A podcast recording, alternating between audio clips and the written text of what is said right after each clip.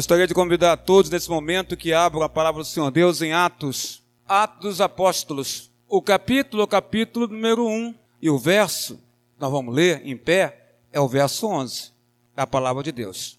Capítulo 1, verso 11 da palavra do Senhor. Diz assim a palavra do Senhor Deus. Eles disseram, varões galileus, por que estáis olhando para as alturas?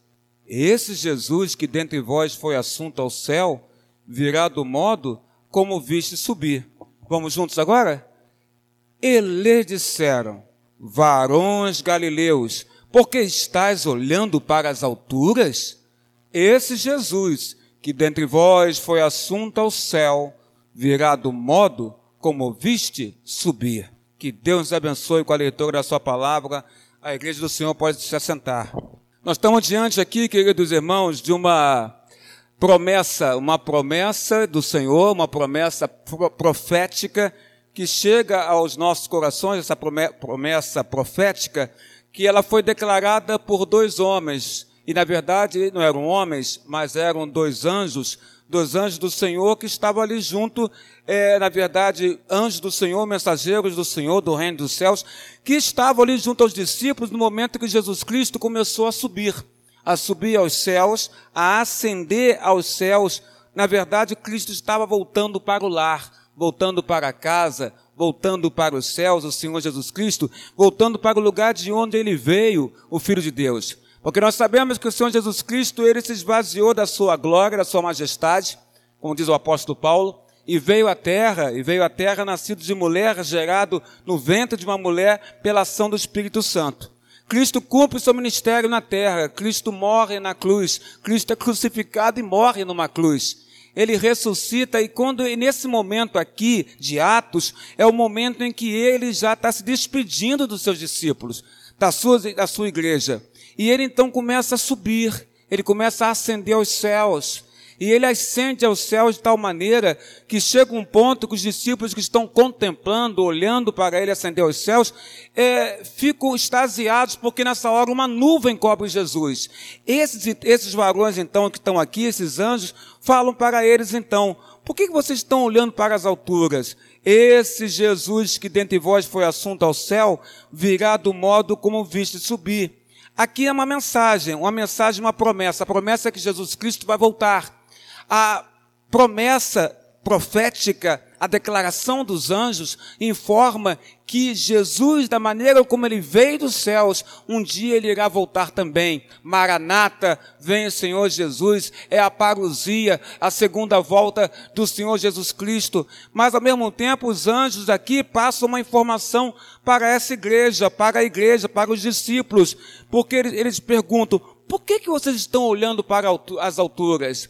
Na verdade, eles estavam num estado de contemplação. Era grande demais o que eles estavam vendo. Eles estavam vendo Jesus Cristo, de fato, era aquele que ele dizia ser. Ele era o Cristo, ele era o Messias enviado por Deus. E agora eles estão vendo ele ascender e subir aos céus. Aquela visão é uma visão maravilhosa. Uma visão que merece de fato contemplação. Mas os anjos querem, querem chamar a atenção dos discípulos e despertá-los mesmo, que na verdade Cristo não chamou eles, não os escolheu para que eles ficassem numa vida de contemplação somente. Porque é bom contemplar, é bom contemplar as coisas do Senhor, é bom contemplar as maravilhas do Senhor, é bom contemplar as, os milagres que o Senhor, Jesus, o Senhor Jesus realiza ainda nos dias de hoje. É bom contemplar quando a gente vê Ele agindo nas nossas vidas. É bom a gente perceber o agir de Cristo nas nossas vidas, nas vidas dos nossos, das pessoas que estão próximas a nós. É gostoso, é bom, é bom demais essa contemplação. Mas os anjos estão mostrando aqui para eles, para esses discípulos, que na verdade a vida de um cristão não é só contemplação, mas na verdade Cristo forma uma igreja não para ficar contemplando a Ele o tempo inteiro, mas para que essa igreja pudesse trabalhar aqui na terra um anúncio do seu Evangelho. Um anúncio do Evangelho de Cristo que mostra um Cristo que veio para salvar, um Cristo libertador. E é isso que, que Jesus Cristo que quer passar para os discípulos. É isso que os anjos enviados por Deus querem passar para os discípulos. Ora, não é, ora, este momento não é momento de contemplação, mas é momento da igreja trabalhar enquanto ele sobe, enquanto ele está ascendendo aos céus, a igreja aqui na terra tem que trabalhar. Jesus volta para o seu lugar de origem. Jesus faz parte da Trindade Santa, Deus Pai, Deus Filho, Deus Espírito Santo. Jesus é aquele que estava com Deus, a Bíblia mesmo diz em João 1, verso 1. No princípio era o Verbo, e o Verbo estava com Deus, e o Verbo igreja era Deus.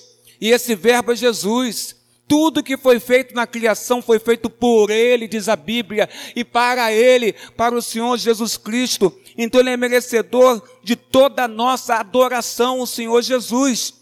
Mas é necessário que nós, que somos igreja, aprendamos o que, o que os anjos ensinaram aos discípulos. Olha, por que você está olhando para as alturas? Pare de olhar para as alturas e olhe para a terra. Olhe para a realidade daqui da terra e proclame o nome do Salvador e proclame o nome de Jesus.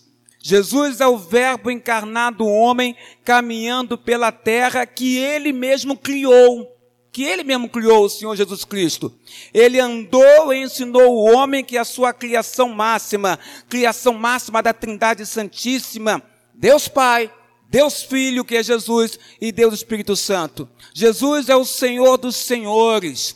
Jesus morre durante a festa da Páscoa, quando ele é preso, e numa sexta-feira, crucificado que estava, ele vem aparecer. Mas pelo poder de Deus, igreja amada, pelo poder de Deus, no terceiro dia, no domingo, o Senhor Jesus Cristo ressuscitou. Ele voltou à vida pelo poder do Senhor Deus. A sepultura não conseguiu deter Jesus ali.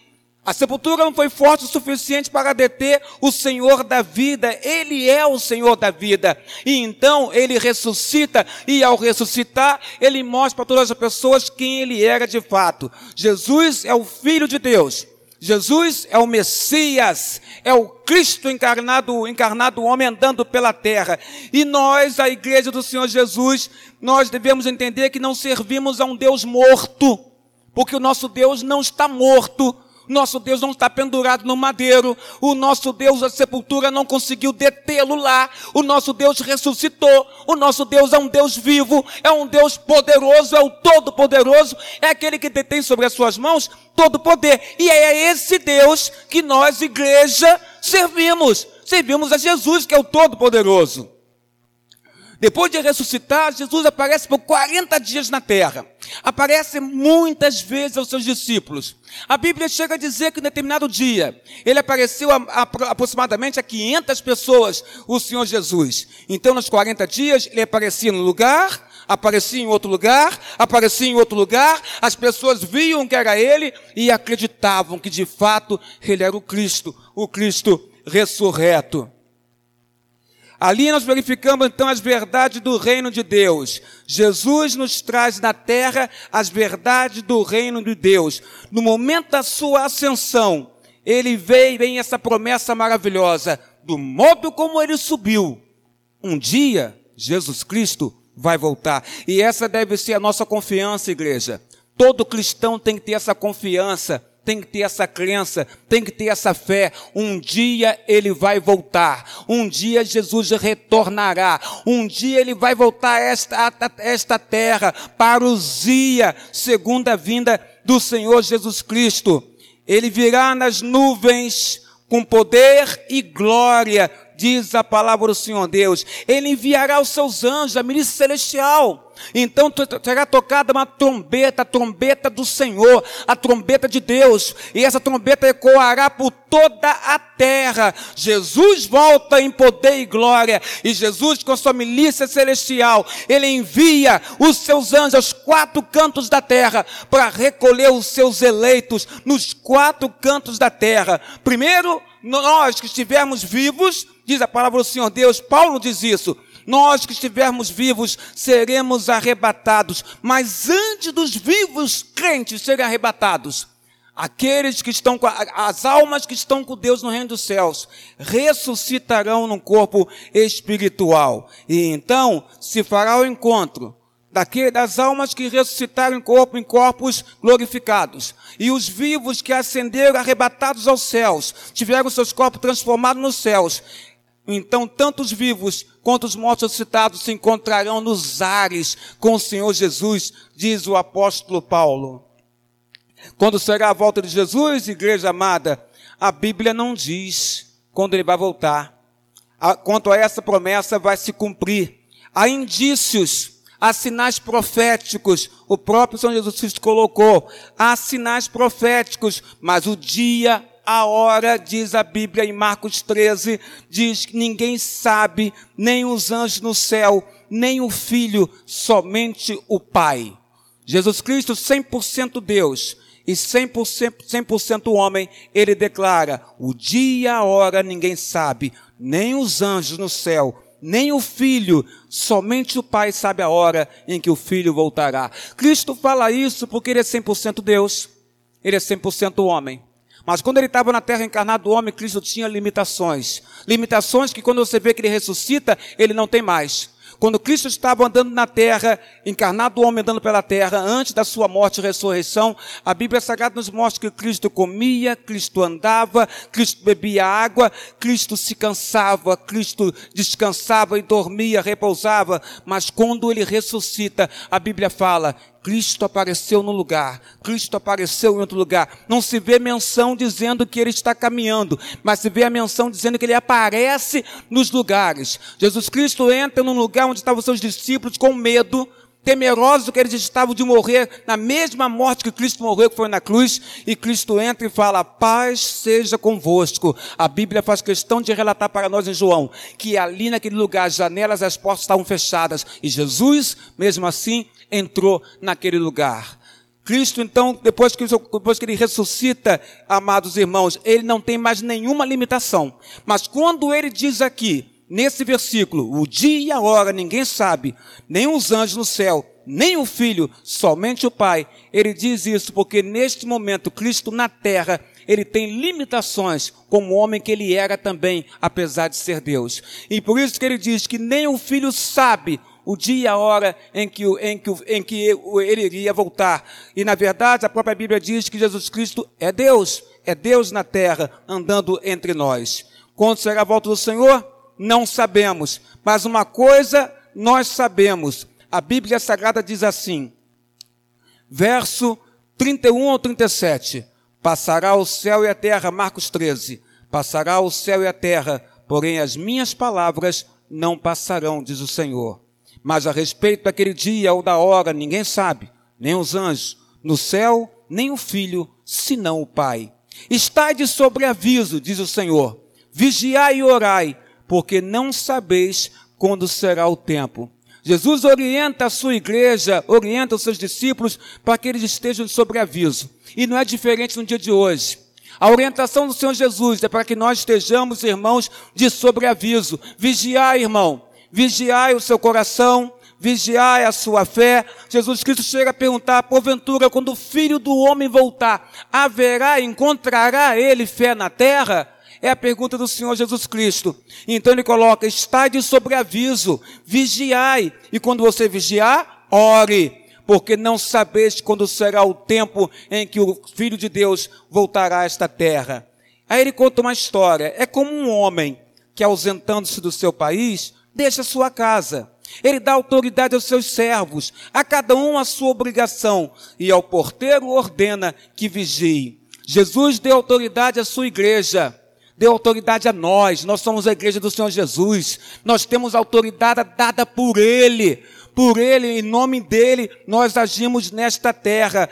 E essa é a obrigação nossa da igreja, não de uma pura e simples contemplação, mas obrigação de trabalhar, de anunciar o nome do Mestre, anunciar o nome do Senhor Jesus. E ele fala, é como um homem que se ausentou da sua casa. E ele, Jesus, voltou para os céus, mas dá autoridade.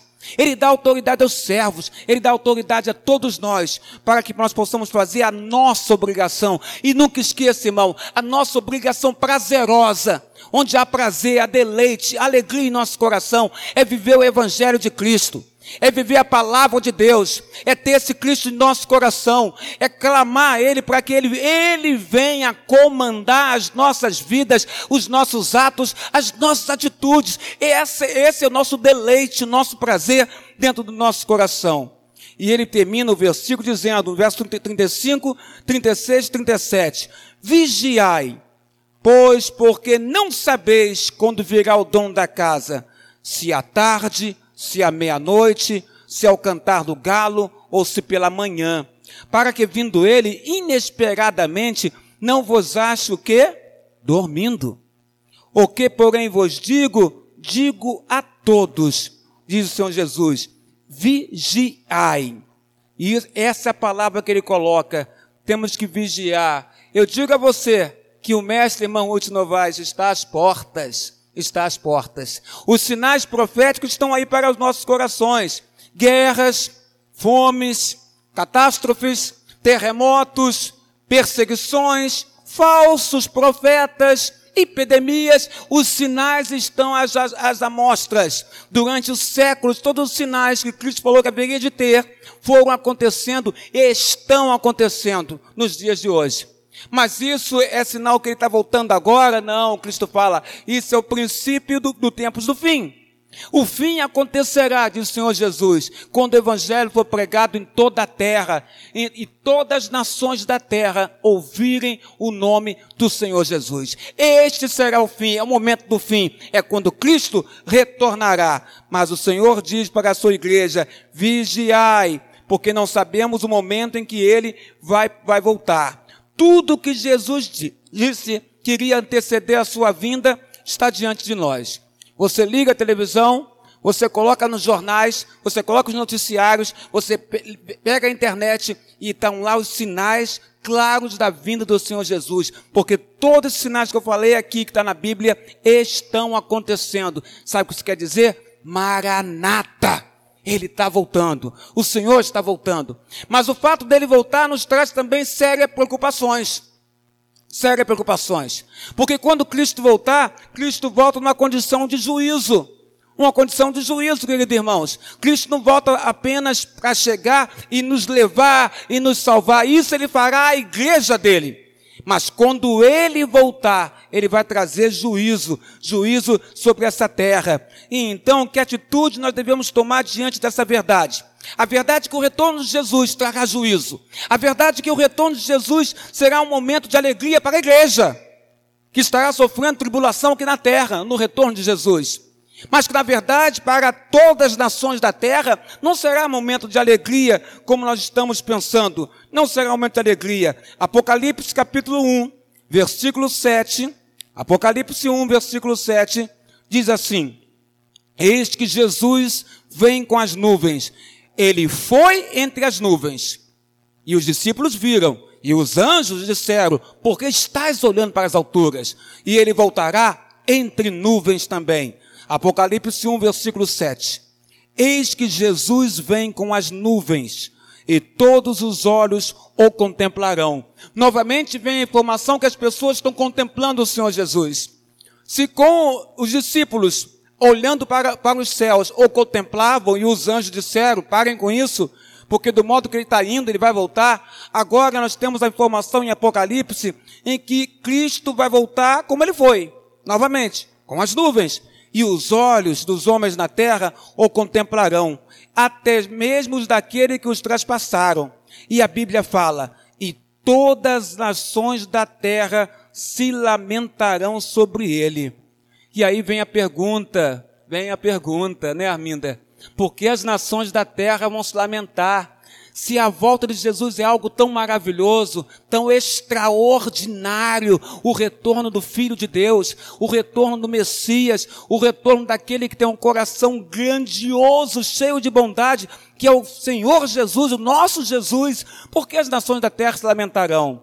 A igreja, irmã Roberta, não vai se lamentar. A igreja vai estar passando por tribulação e perseguição quando Cristo voltar. E quando ele voltar, então, essa tribulação e perseguição ela, ela vai passar. E nós olharemos para os céus e veremos o Senhor Jesus. E ao nosso encontro, anjos do Senhor virão ao nosso encontro. Aquele que estiver vivo e for do Senhor, os anjos do Senhor vão ao encontro dele e dela e vão recolher os eleitos do Senhor. Então, para a igreja, será um momento de alegria, de alívio, de satisfação, de deleite. Mas a Bíblia fala, vão se lamentar. E por que, que a Bíblia coloca então que haverá lamentação? Haverá lamentação das nações.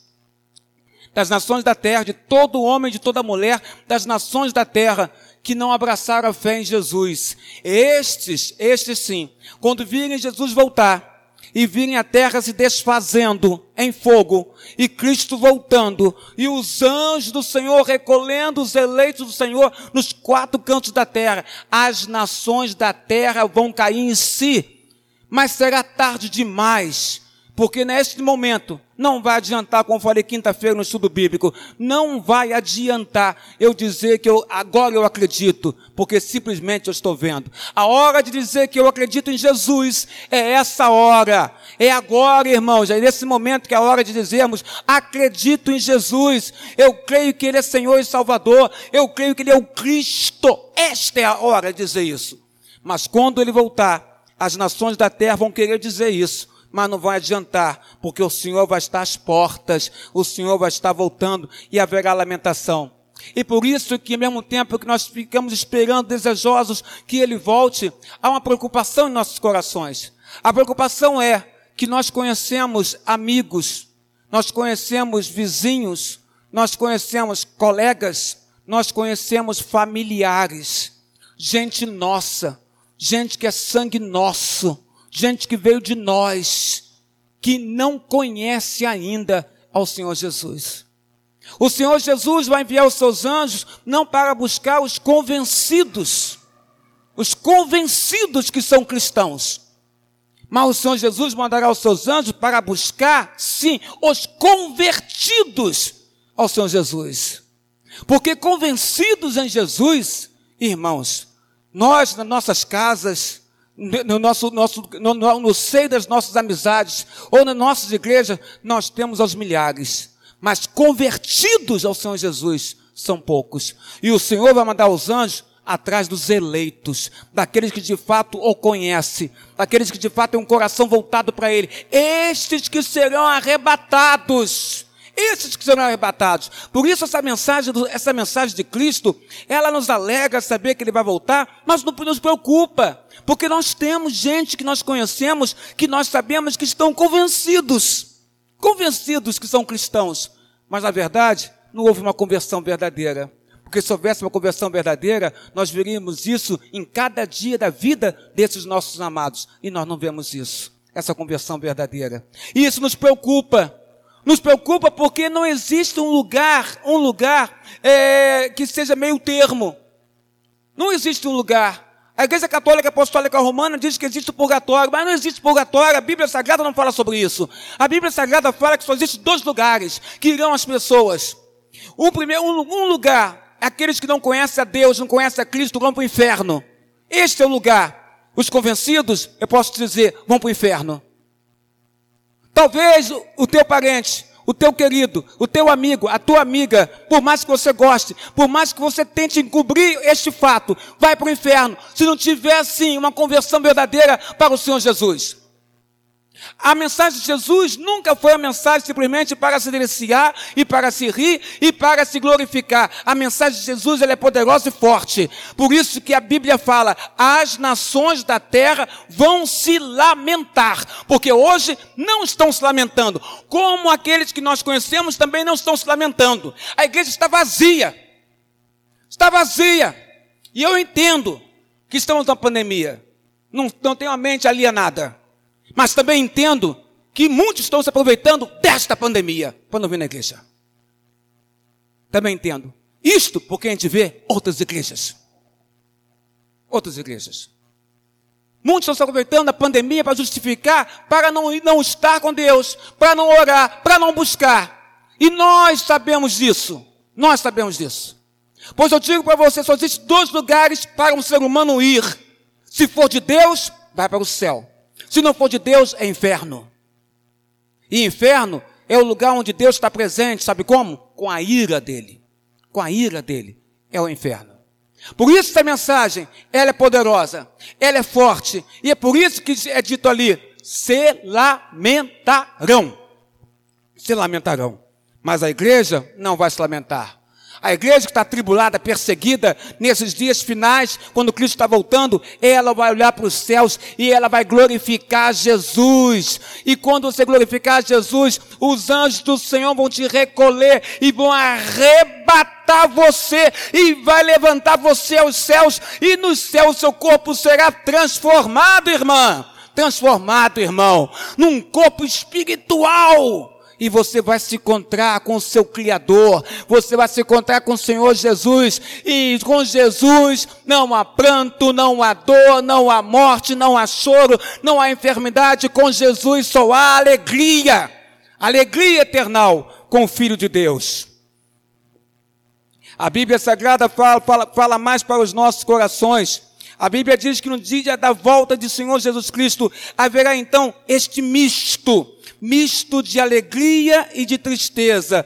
Para os salvos, para aqueles que têm aliança, dias de festa, dias de glória, dias de grande alegria. Mas para aqueles que não têm essa aliança, choro e ranger de dente. É o que nós veremos. Porventura, quando Jesus voltar, encontrará fé na terra? É a pergunta do próprio Senhor. É preciso falar de Jesus para com aqueles que ainda não são salvos. É preciso, Ruth Gomes, falar de Jesus para aqueles que não estão salvos. Veja como o apóstolo Pedro justifica a aparente demora no cumprimento da promessa da volta de Jesus. Segunda carta de Pedro, capítulo 3, verso 9. Ele diz, inspirado pelo Espírito Santo, o Senhor não demora em cumprir a sua promessa, como julgam alguns porque já naquela época havia pessoas que estavam dizendo que Cristo estava demorando cumprir a promessa de voltar. Não foram os anjos que disseram? Olha, ele vai voltar. Como ele subiu, ele vai retornar. Então Pedro, o apóstolo cheio de sabedoria do Espírito Santo, fala: O Senhor não demora em cumprir a sua promessa como julga alguns. Ao contrário, ele, o Senhor, é paciente não querendo que ninguém pereça. Deus não quer que ninguém pereça, irmã Carmen. Deus não quer que ninguém pereça. Não, mas que todos cheguem ao quê? Ao arrependimento. O Senhor Deus, o Senhor Jesus não quer que ninguém pereça, mas que chegue ao arrependimento. Então Pedro fala, ele não está demorando não. Ele é paciente. Ele é paciente, sabe, Roberta, para retornar por quê? Porque ele quer dar o espaço de tempo necessário para que o anúncio da palavra dele seja feita e que pela ação do Espírito Santo corações sejam ao longo dos séculos transformados para Jesus. Metanoia, conversão de vida, conversão de mente, conversão de atos e atitudes do coração de um homem.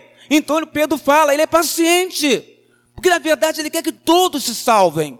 Na verdade, ele não quer que ninguém pereça, mas que todos cheguem ao arrependimento. Então, esta é a palavra, irmãos. As pessoas têm que entender que elas estão equivocadas diante de Deus e se arrependerem. E firmemente se arrependerem de tudo que estão fazendo. A primeira coisa, não colocar Deus em primeiro lugar nas suas vidas. Os nossos estão fazendo isso não estão colocando Deus de primeiro lugar nas vidas deles. Nós devemos orar pelos nossos, ficar de joelhos pelos nossos, porque eles estão cegos espiritualmente. Então nós que estamos enxergando, que fiquemos de joelho e oremos por eles e por elas, para que eles compreendam essa verdade. O Senhor quer, na verdade, salvar todos, todos, mas para isso é preciso que chegue, diz Pedro, ao arrependimento. Este tempo que estamos vivendo, irmãos, é um tempo de paciência. Olha que interessante isso. Nós estamos vivendo um tempo de paciência, desde a ressurreição dele, de Jesus, até a ascensão dele aos céus, o envio do Espírito Santo para a igreja que está em nós, e até esse retorno dele, nós estamos vivendo um tempo de paciência. Esse é o tempo que estamos vivendo agora. Um tempo de paciência de Deus. Ele está esperando que mais e mais pessoas se salvem. A igreja anuncia, o Espírito Santo age e as pessoas então vão sendo salvas pela ação do Espírito Santo nas suas vidas. E você sabe, irmão, para alguém ser salvo, Querido Marcelo Scarlatti, para alguém ser salvo é preciso ouvir a mensagem. É preciso ouvir a mensagem de salvação e crer em Jesus como seu Salvador. em Romanos 10, 14, Paulo o apóstolo fala: E como ouvirão se não há quem pregue a palavra? Diz o apóstolo. É tempo de paciência que nós estamos vivendo. Paciência, irmã Renata, é o tempo de paciência que nós estamos vivendo. Este tempo que antecede a volta de Jesus é o tempo da paciência, é o tempo de pregar o evangelho com vigor, com empenho, com vontade, com certeza, com convicção daquilo que você está falando. Pregando, anunciando, falando, vivendo com convicção.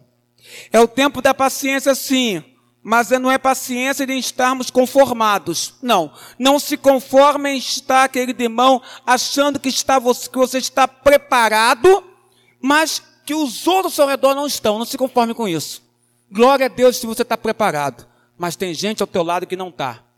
Volto a dizer, tem vizinho do teu lado que não está. Tem amigo do teu lado que não está. Tem colega de trabalho que não está. Quer saber mais? Principalmente, tem familiares nossos que não estão preparados. Não se conforme em estar você preparado. Jesus chamou a igreja dele para que nós então levássemos a sua palavra para outros.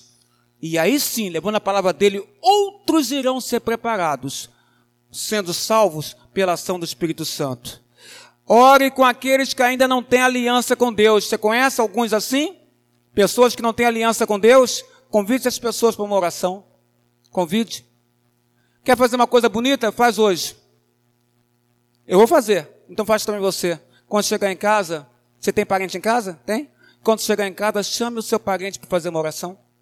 Convide ele, convide ela. Do nada, convide. Vamos fazer uma oração? Fale para ela isso. Fale para ele hoje, quando você chegar em casa. Na mensagem, nosso pastor disse isso no final. Ele disse para nós chegarmos em casa e orarmos com os nossos. Quero te convidar você, meu pai, minha mãe, meu filho, minha filha, meu neto, minha neta. Ah, nós fazemos uma oração. Ele não mora com você, pega o telefone, liga para ele. Liga para ele, liga para ela. Pega o seu celular. A gente usa o celular para tanta coisa, né, Ruth? No zap, né? Por que, que a gente não pode usar o celular para fazer uma coisa boa, né, Escarlate? Pega o celular, liga para o teu parente. Quero fazer uma oração por você. Ore com aqueles que ainda não têm aliança com Deus. Se alguém que você conhece não tem certeza ainda do céu, ele precisa receber de ti essa ministração de oração, clamando pela vida dele aos pés do Senhor Jesus. Ore, querida igreja, ore com e pela igreja, irmão. A igreja está precisando de oração, irmão. Ore pela tua igreja ore com a igreja, ore pela igreja, ore pelo derramamento do Espírito Santo na igreja do Senhor. Estamos passando por tempos difíceis em que a igreja ficou, a igreja de maneira geral no mundo inteiro, ficou de portas cerradas, portas fechadas, e agora que elas foram reabertas, as pessoas estão se demorando se a readaptar de estar na casa do Pai. Essa que é a grande verdade. E se nós estamos sabendo disso, então oremos pela igreja, com a igreja, para que o Espírito do Senhor seja derramado e para que o Senhor traga todos eles de volta para dentro da sua própria casa. O Senhor faz isso, o Senhor tem poder para realizar isso. Ore, querido irmão, porque há discípulos que estão dormindo, há discípulos que não estão nem contemplando o Mestre estou nem contemplando. Se tivesse contemplando ainda seria lindo. Mas não estou nem contemplando mestre. Simplesmente estão vivendo as suas vidas. Como lá, como disse Jesus, no tempo do dilúvio com Noé, casavam-se e davam-se casamento. O que Cristo quer dizer? Estavam vivendo as suas vidas e hoje as pessoas estão vivendo as suas próprias vidas e não estão pensando em Deus, não estão pensando no Senhor. E quando você fala do Senhor, fala da igreja, fala da comunhão, fala do culto, as pessoas dizem que não há necessidade, que não precisa ser assim dessa maneira, sempre dentro da casa de Deus, não precisa ser. Como não, irmãos? O que nos fortalece, período Peixoto, é quando nós estamos juntos, nós somos uma família, nós temos que estar juntos. Quando estamos juntos, Maria Dante, nós somos fortes. Porque você chora, eu choro também, você ri, eu rio também. Há uma alegria e comunhão quando a igreja está junta. Mas quando estamos separados, Arminda, nós estamos fracos, enfraquecidos. E é a gente nossa que está enfraquecida. E que precisa de oração. Que precisa que nós ministremos orações para esses irmãos e irmãs. Para que retornem. Para que estejam conosco, juntos novamente. Aqui é a fogueira. É a fogueira. Tira um pedaço da, da madeira da fogueira e veja o que acontece com ela. Na ilustração antiga. Ela se apaga, irmão. Se apaga tranquilamente. Ministre. Ministre sobre as pessoas ministre. E não se esqueça deste versículo. Atos 1, versículo 11. Eles disseram: Varões galileus, por que estás olhando para as alturas? É como dissessem: Por que, que vocês estão contemplando? Olhem para a terra. Tem gente que não conhece esse Cristo que vocês conhecem e que agora subiu aos céus. Olhem para a terra. E eles completam: porque esse Cristo, esse Jesus que dentre vós foi assunto ao céu, ou subiu ao céu, ele virá do modo como viste subir. O meu medo, o meu receio é quando ele voltar. Quando ele voltar e no tribunal de Cristo, Jesus mostrar o quão falho eu fui em anunciar que um dia ele iria voltar. Meu medo é que almas não irem para os céus, porque eu não falei de Jesus, porque eu não orei por essas pessoas, porque eu não ministrei por elas, e porque eu não disse para elas que só existe dois lugares: céu ou inferno. Que Deus nos guarde, em nome de Jesus. Roberta Sabino, louvando ao Senhor.